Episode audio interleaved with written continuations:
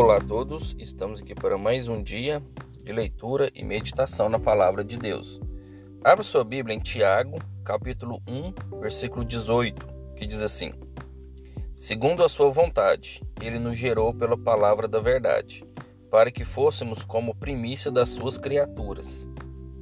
Então aqui a palavra de Deus nos mostra que Deus ele nos criou para que a gente fosse a as prime a primeira das criaturas. Porque ele foi um. Porque Deus, ele que nos deu a vida. E ele que soprou o fôlego de vida no homem. Para que o homem fosse a primeira criatura de Deus. Então, assim, que a gente entenda que nós que somos filhos de Deus, que acreditamos em Deus, que nós realmente se comportemos como filhos, que a gente se comporte como filho de Deus e que a gente entenda que Deus nos criou e Ele tem um propósito para cada um de nós. Então, cada um foi criado dentro de um propósito. Adão teve o seu propósito, até nós hoje temos o nosso propósito.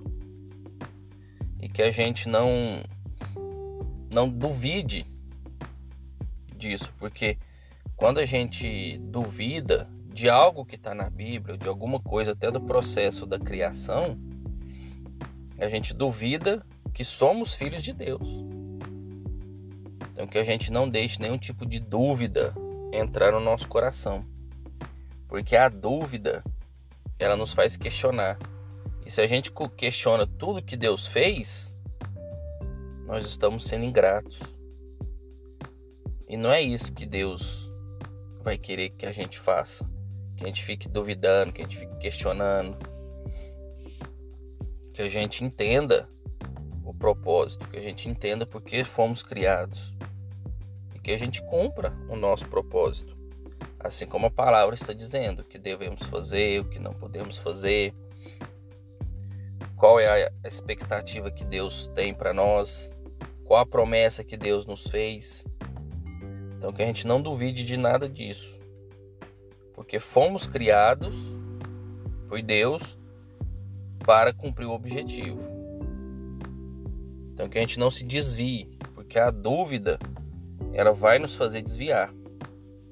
Então que a gente não duvide, que a gente acredite e que a gente tenha sinceridade e convicção no que a gente acredita que a gente acredita realmente em toda a palavra de Deus, não em partes, mas em toda. Tá bom? Porque a dúvida nos faz questionar e pode nos fazer desviar do caminho. Tá bom? Fiquem com Deus, que Deus abençoe a vida de vocês e até a próxima.